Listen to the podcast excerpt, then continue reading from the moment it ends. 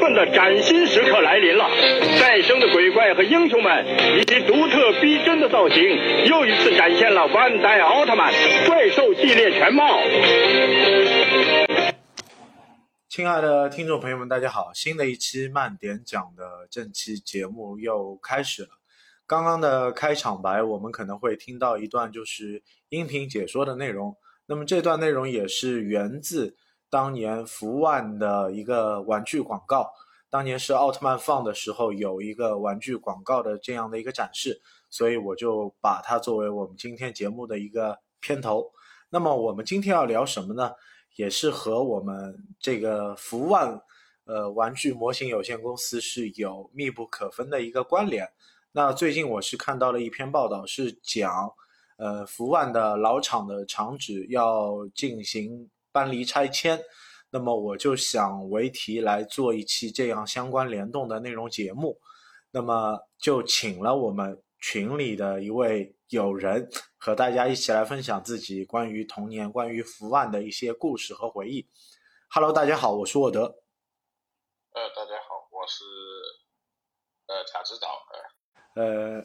你可以分享一下你。是从什么时候开始重新来找寻自己的就是福万这方面的情怀？啊，这个其实要说的挺远了，呃，可能要追溯到零四零五年左右，呃，我那个时候还是还在在校大学生嘛，是啊，在校学生，呃，我经常会在网络上去寻找一些小时候，就是说拥有过的一些。玩具或者是一些小时候想去购买，但是呃各种原因没有去收藏到、没有购买到的一些老的玩具。那么当时脑脑子里第一个跳出来的一个，我不能说是哪个 IP 哪个玩具，我第一个跳出来的居然是一个厂商，就是刚刚所说的福万。嗯，呃，那么那个时候就在网上搜了，因为小时候我们就是说去。呃，看的一些动画片，呃，日本的动画片，呃，它的很多的一些玩具衍生的玩具，那么国国内的一个代理啊，或者是一个厂商，主要还是以福万啊万代的一个代理福万为主，对吧？呃，那个时候我记得我重新收的第一盒的那个福万的玩具就是新生天马，嗯，啊，圣斗士星矢的新生天马。呃，我价格还是记得很清楚，那个时候是外地一个卖家在呃淘宝上卖，那个时候还没有闲鱼这个东西，大概是人民币三十块左右，是一盒全新没有拆封的呃一盒新生天马的圣斗士圣斗士的拼装啊，这它连塑塑封袋都是就是完全都是覆盖在盒子上的，呃，那么这盒东西到时候到手之后，呃，我是看了老半天，就是不断的在回忆。呃，那个小时候的一些呃购买玩具的一些呃场景啊，这个，呃不过非常可惜，后来因为呃就是说也也忍不住吧，呃想找一下以前的感觉啊，不小心把它给拆掉，然后给它拼好了，现在就放在我的柜子里，呃就是反正呃没有忍住吧，啊这这这这是我从呃长大成人之后呃有收入开始是收的第一盒的。呃福，万的玩具，就是从这个时期开始，你让你重拾了自己童年，或者是重新开始作为一个成年人来收藏玩具的一个契机，可能也就是从福万开始，对吧？对的，确实没错，就是从福万呃这个第一个一盒圣斗士开始，呃，包括我为什么会说先去找圣斗士呢？因为我自己小时候啊，就是说是。购买的第一盒正版的，呃，呃，就是圣斗士的玩具，也恰好就是福万的圣斗士星矢的，呃，新新生圣衣的一辉，呃，这个事情我脑子里印象是非常深刻的，呃，那个时候是在圣斗士星矢在中国大陆播放，应该是一九九二年，我没记错的话，对吧？嗯，呃，差不多是九二年吧，呃，那个时候我。大概是幼儿园的中班左右，呃，那个大家都是天天在学校里知道，就是天马流星拳打来打去的，对吧？那么肯定去街上会去找一些相关的玩具，呃，那个时候我是呃呃休息天，父母带我到那个是百六点还是七点忘了，然后去去里面逛了一下，呃，正好看到有卖这个圣斗士的玩具，那么作为作为一个就是粉丝来说，对吧？他肯定会首选第一个要买的玩具肯定是角色，肯定是星矢对吧？主角。啊，不过很可惜，那那个商场里面，就那一天他只有那么一个角色，就是一辉，只有一辉。呃，所以我就把一辉买下来了，价格我还记得清清楚楚，呃，十二块人民币，十二块人民币。嗯。呃，然后现，呃，那个时候我们去买玩具啊，跟现在就是说我们的购物的体验完全两样的。现在你哪怕跑到实体店里面去买玩具，那么服务员他几乎不会给你把这个包装拆开，或者拿一个样品来给你介绍这个玩具的它的什么功能或者怎么玩法或者怎么拼装，他是完全不会给你介绍这个，他本身对这方面的知识也不是很多，他了解的也不多，对吧？嗯。但是我们那个时候，相信沃德哥也是这。就是这个时时候过来的，大家都知道，那个时候营业员他还是蛮热情的。嗯。呃，我记得非常清楚，这个营业员阿姨她把那个一辉的那个盒子直接是给我打开的，打开之后就告诉我这个是一个拼装的玩具，然后她指着那个呃，就是说她的那个头啊，就是头部，她说这个叫后脑勺，是要怎么怎么拼的。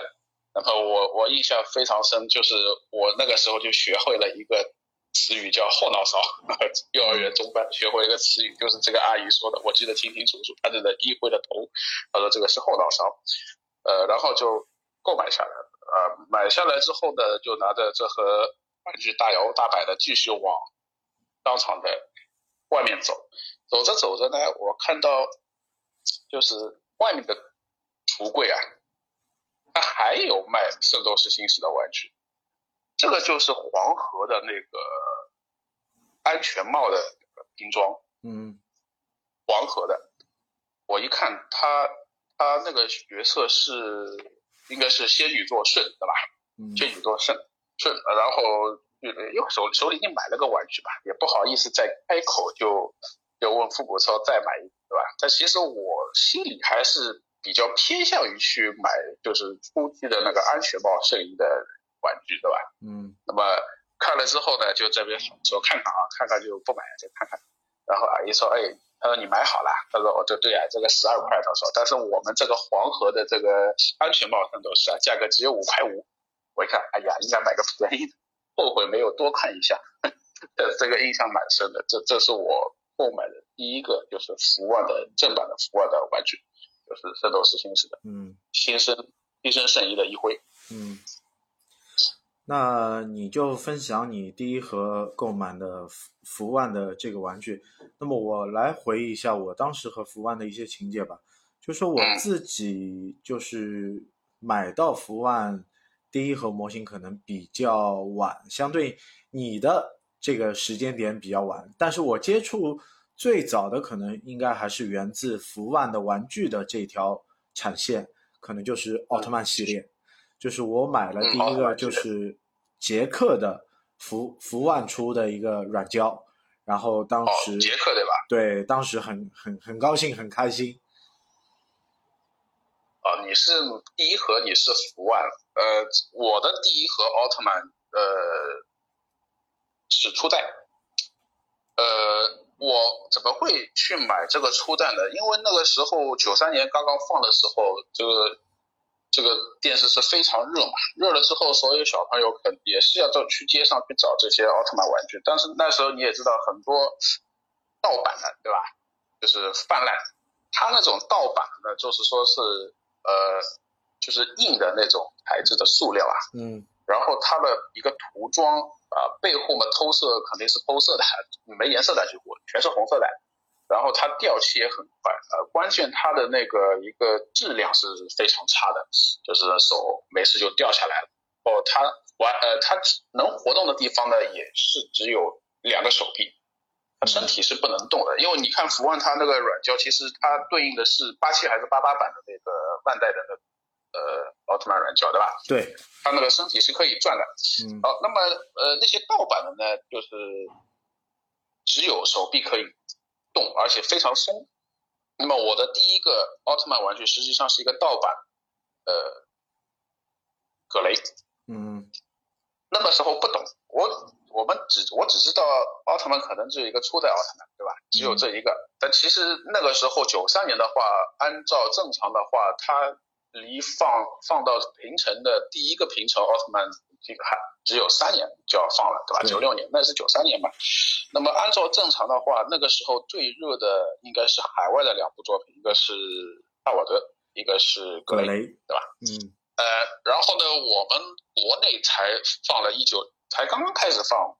一九六六年的初代奥特曼。那么对小朋友来说，那个时候资讯又不发达，对吧？所以我们的印象当中，脑子里奥特曼只有那么一位，那就是初代奥特曼。但是呢，他那个葛雷的形象本身就是按照初代的形象去做的，那么很多小朋友就不懂，以为他就是奥特曼都一样，就一个吧，呃买下来了。我那个时候在我们家附近那个摊子啊，玩具摊买的，八块钱，它是一个挂卡，很长的一个挂卡，里面有好多好多的奥特曼角色，有些我都不认识，看到 Simon 啊这种泰罗，就是觉得就以为这不是奥特曼，不知道那他干嘛的，可能是其他宇宙人什么，那么就随便拿了一个葛雷，八块钱，八块人民币买的。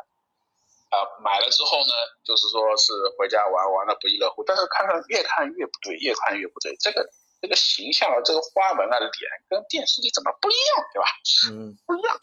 哎，好了，后面有一次就就发生一个事情，就是我在那个那个时候上海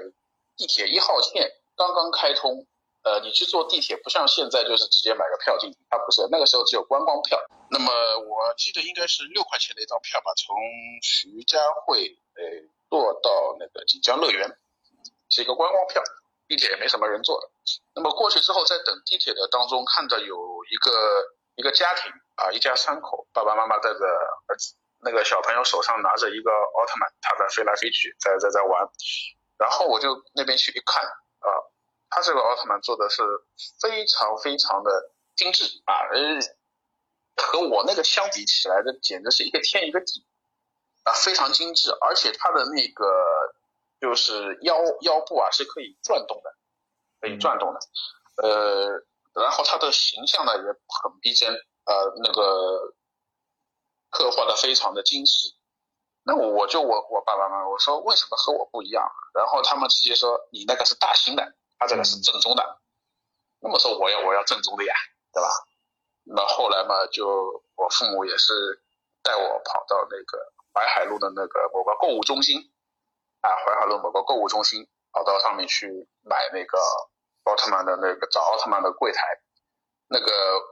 那个奥特曼的玩具它是装在盒子里的，啊，就是它的右下角那个标志就是一个小人。嗯那个时候我就是开始识字了嘛，我就知道原来这个公司叫福万，它上面写一个叫福建呃福万，对吧？嗯呃，然后还有一个就是公司的名字是一个叫紫普拉亚制作公司，嗯那，其实就是现现在我们说的远古吧，以前那个时候叫紫普拉亚，对吧？它背后有一个就是说中国福万福建玩具有限公司，那时候开始识字，我知道原来这个要买正版奥特曼的要认准这个福万公司的，对吧？对这就是我的第一个初代奥特曼。嗯那么沃德哥，你这个杰克奥特曼你买的话，你还记得它的外包装上面它是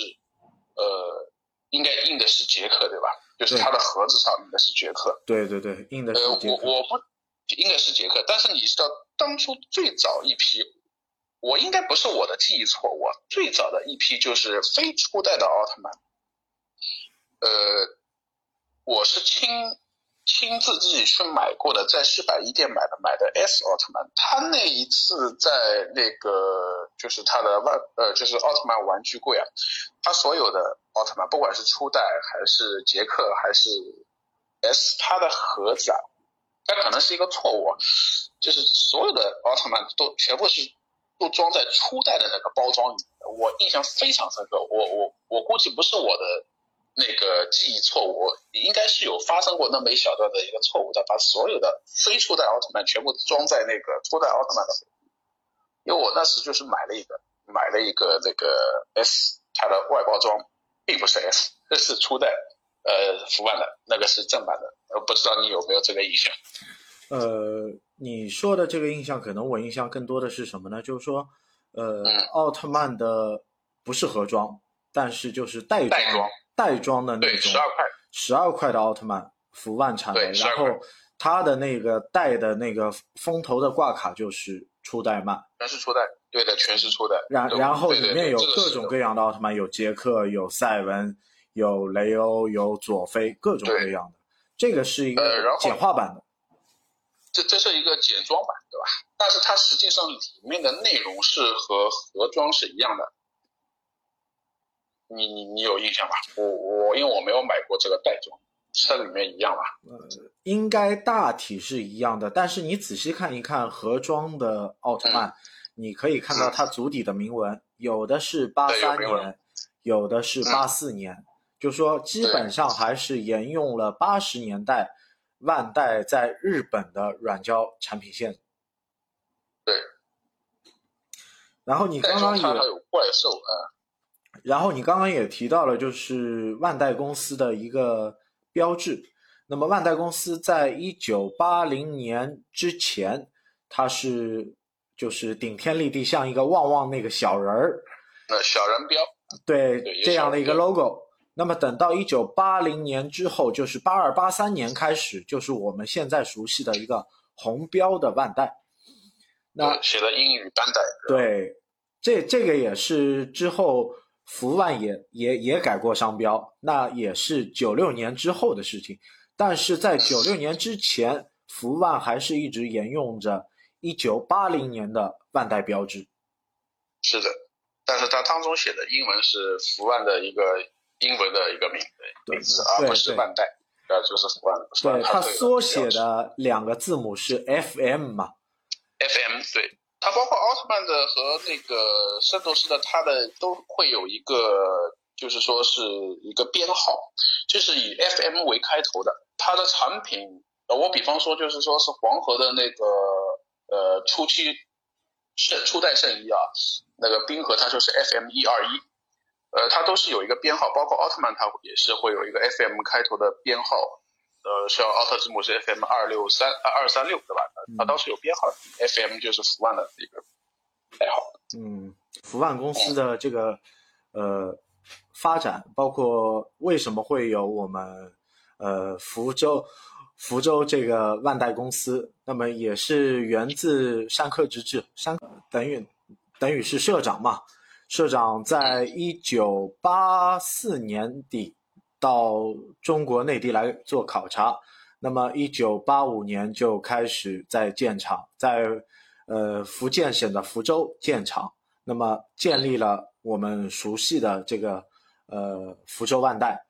那么这个公司不仅单单是有模型的生产线，那么它也生产一些就是万代早期的一些玩具。等到九十年代中期的时候，它甚至还为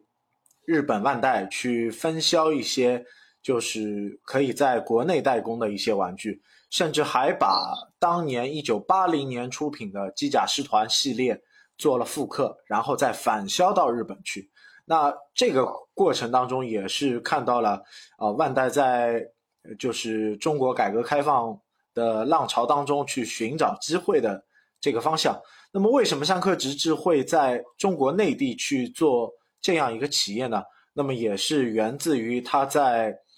呃，二战时期，他是一名侵华日军有关系，那么他抱着一种赎罪的心态，那么所以就到中国内地来去建建立一样这样一个厂家，想想为中国人民可能去去造福或者带来一定的经济收入吧。对，呃，这这个我也是第一次听说，呃，他他这个。可能也是一个赎罪的心态过来的吧。万代在中国建厂之前，他曾经也在韩国、在泰国也是建立了相应的就是呃制作的公司和分销的企业，嗯。那么也是有原因的，包括出高达零零七九系列的模型之之时啊，那么在韩国也也也有盗版厂商来做这个系列的模型，那么被官方的万代所发现，那么官方的万代并没有想要去取缔这家公司，反而去跟这家公司去洽谈，说哦你你们为我们做代工行不行？来来来，等于我来收编你嘛。那么就有后续的一些业务，包括我们看到的一些早期的美版的呃超战队系列的机器人，啊基本上都是泰国出产的。那么泰国也是担当了就是万代呃 DX 系列特摄机器人的一个产线的一个生产地之一吧。嗯，那那我我手头就我手头还真的是有一盒韩国的圣斗士，啊，一盒韩国的，我到到到时候我给你看一下，蛮有趣的，对没拆过。这这这这种稀奇古怪的版本，包括一些内容，嗯其实可能我们中国大陆的玩家有一些不了解，但其实这些东西都是官方授权的，都甚至是呃异类的版本。那那然后我就想想聊到一个问题，就是说我们看了那么多呃万代的产品啊，就是福万的产品，那么我仔细就是总结了几个点，就是说福万的产品的产品线上大致为三个类型的，就是 IP 的内容啊，一个是特摄，一个就是动画，还有一个就是就是动手益智方面的就是素材。拼装模型，对，就就这个三大类可能就是它一个主流的一个趋势。但你要想，一个玩具模型公司，它还出文具用品，还有哆啦 A 梦的橡皮擦啊，呃，什么啊尺啊，像这个类型的东西，它它其实还是包罗万象的。对。哆啦 A 梦我也有买过，十幅万的，就是是橡皮擦对吧？嗯，橡皮，对他他他以前是是是有过，这个有印象。他动手方面的话，呃，我这个人从小手残嘛，就是说是像圣斗士这个这圣斗士拼装啊，这个已经是我的极限了，我能动手能独立完成的极限了。其实我以前还购买过一些福万其他的就是非呃就是动画 IP 的一些产品，呃，有那种就是说是铃木的呃摩托车对，Q 版的摩托车，嗯呃那个回力摩托车，呃我有买过，嗯呃这个是需要自己上色啊，那个里面有个有个小发条的一个回力车，对吧？嗯这这这个现在我看网网上其实还能搜到，但嗯但是价格已经是三位数，那那个时候没记错的话也就呃十块钱左右吧，嗯差不多。呃，也是我在小学大概九五年左右有购买过。呃，另外就是一些就是呃，像一些战舰啊那些军事的模型啊，这可能呃你更了解这个东西对啊。我我有购买过小的那个，应该是三块几毛一盒吧，对没记错的话，应该是就三块几毛一对盒。，军事这个类型的战舰可能是我当年模型启蒙的内容之一吧。但是福万这条产线做了就是外国舰队的全部的战舰，但是日本海军的战舰它是没有办法去做这个素材，可能也是因为是二战的关系对比较敏感，那就没有做。那么这条线是也是一直在研究在玩。那那个时候这个船的定价大概三块三块多吧，等到我入手的时候，差不多已经我我们那边大概三块八人民币。呃，然后最近一段时间，我把就是原版的，就是一九八零年产的万代的二十五条，呃一比两千的战舰，包括日本海军的战舰，呃外国海军的战舰二十五艘，我全部收齐了。嗯，厉害了。呃，这这个只只是只只万代原版。只是你花了一点时间，可能要追寻自己童年的一个梦想，但还有一条线可能就有有喜欢军事模型的爱好者可能更了解，就是说，呃，福万在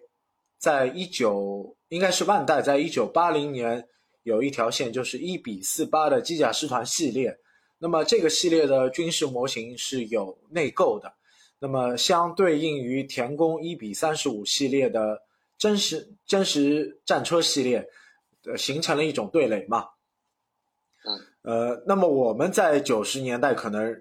认知和入门的这些模型，可能就是通过福万，但是福万在那个时代的就是销售渠道，它也分很多种。就有有的时候，你可能是在小店或者是模型店能买到，还有就是大型的百货公司都有卖，百货公司它都有专柜，有专柜。那那那等到福万末期的时候，我不知道你有了解吗？就是说，差不多是九八年的年底，九九年的年初，那我曾经在麦德龙啊，就是就是外籍的那个超市，麦德龙。对。在他们的专柜里面，居然有福万的大批量的模型。就那个时代，麦德龙，麦德龙其实进中进上海已经很早了，九十年代就进来了。但是那个玩具的话，我倒还真没有注意过。但是你说到它的末期的话，它的呃一些奥特曼相关的玩具，我是有点印象的。呃，迪迦奥特曼是零零四零四年。呃，是是在中国大陆首播，对吧？嗯，迪迦，呃，但是很多年轻的玩家可能不了解，其实，在九十年代末期，呃，二十一世纪初，呃，其实，在那个我们的百货公司里面，其他地方我不知道，至少至少上海的百货公司里面，它已经开始就是给呃平成三杰开始。做宣传了，嗯，应该不是三杰吧？就是呃，迪迦戴拿肯定有，盖亚我不记不记得了，嗯，而且呃那个时候呃确确实实在那个万的福万的专柜专柜奥特曼的专柜里面是有出售，就是迪迦和戴拿的软胶的，嗯啊，包括他那个就是飞机什么的，呃，而且它上面的这个呃右下角的那个标志啊，它写的是万代，但是你反过来看它。那个就是说是呃，介绍方面，它会有一个中文的贴纸贴在上面，然后写是福万，嗯，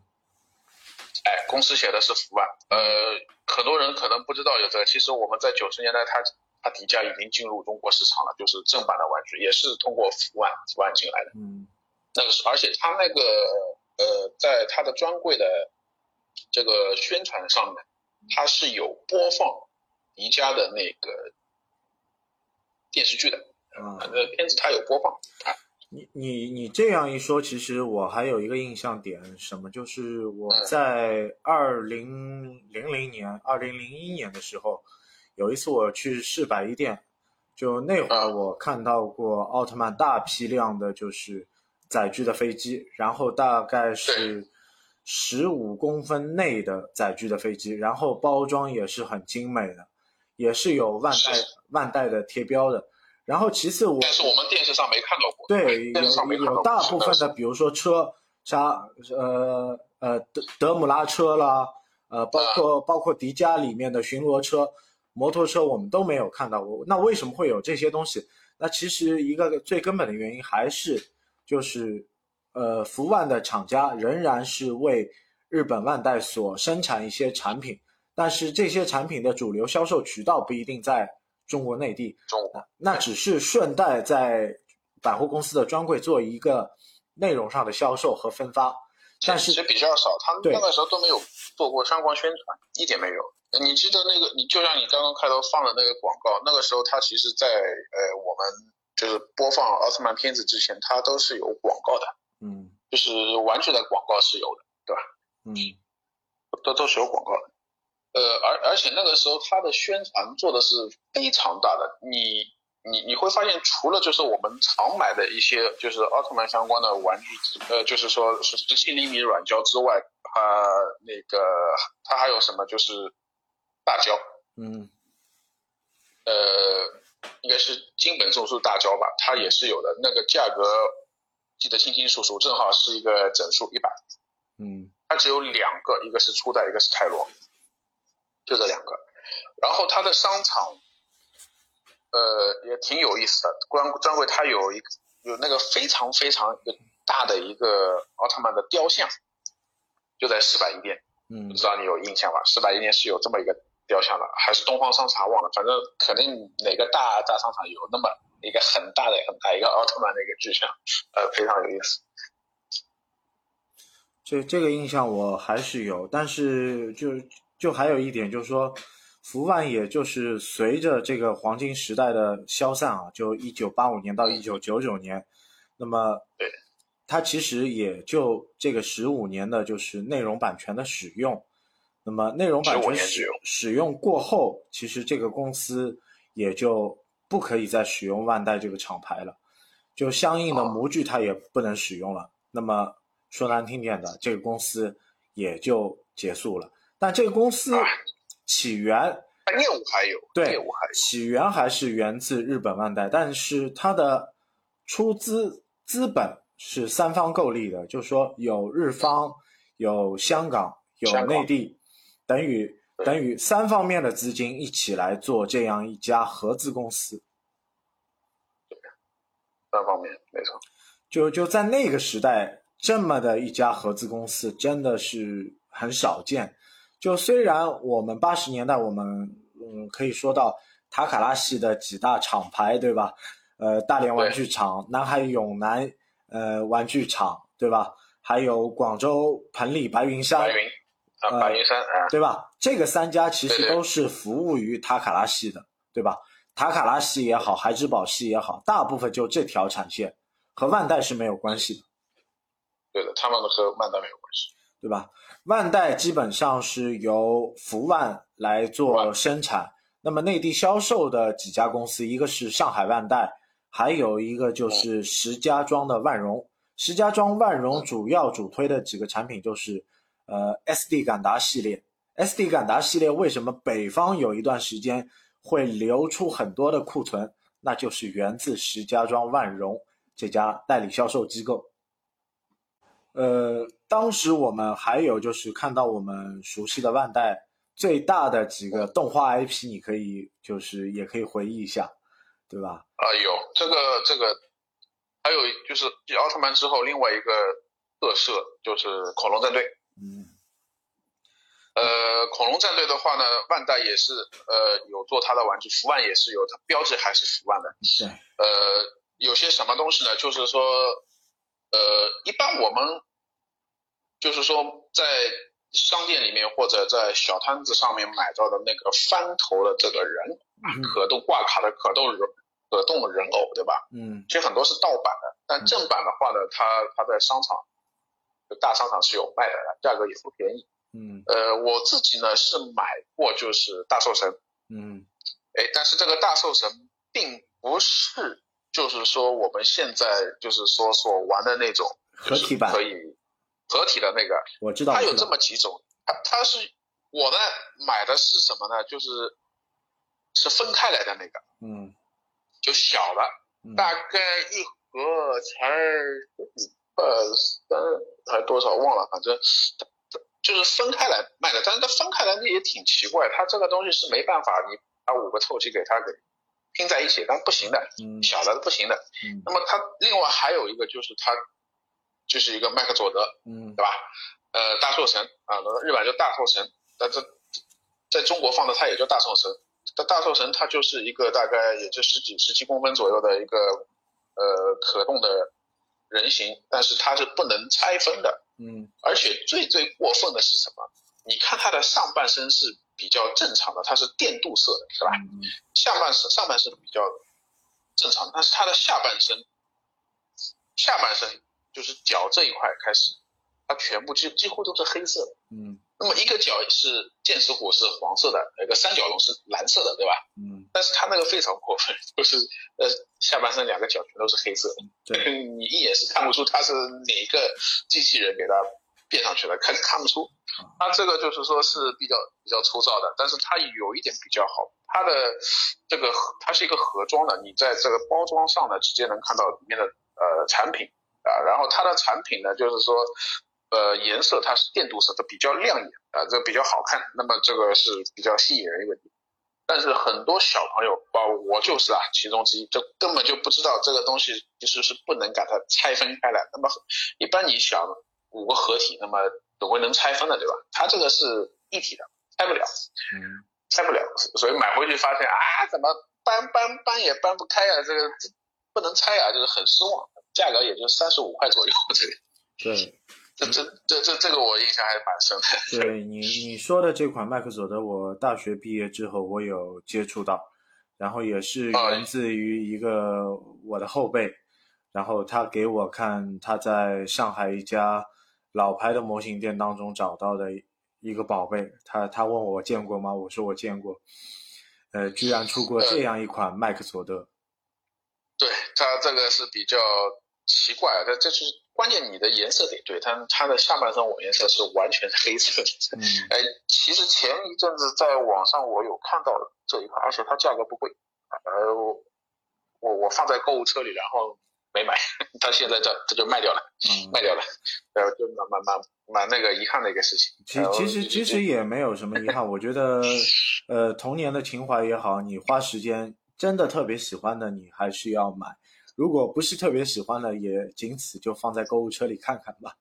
对吧？对，看看。呃，有时候一个转眼就把它忘了。如果真的是百分之百喜欢的话，再贵我直接就下单就买下来了。就是你说的那种，对，还没有喜欢到那特别疯狂那种地步，对吧？就是说，包括我们这些人为什么会去追老的内容、老的 IP，包括聊老的一些话题，还是源自自己的个人的情怀和喜欢。那么这种喜欢如何？去把它内容化，如何去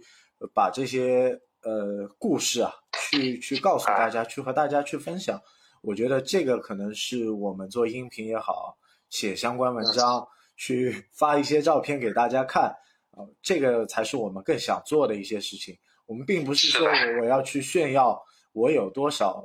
收藏，或者是呃，好好像如何了不起。那其实我觉得。呃，我眼中啊，所谓的大佬，他都是从一个普通爱好者一点一点积累，花时间，才能才能有一些就所谓的小成就吧。但是这些成就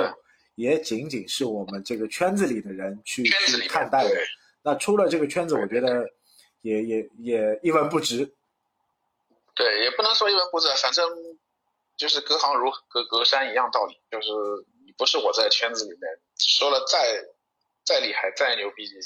他不懂你对牛弹琴，对吧？就这个意思。那我我们说福万可以系统的去聊一个深层的内容，去给他分享一些就是我们童年记忆像的东西。那么后续也会去写一些关于福万厂牌的故事的内容，也希望各位听众能够继续关注我们节目。那么今天也感谢我们贾指导的内容分享，那么谢谢大家收听我们这期节目，再见啊，哎，再见各位。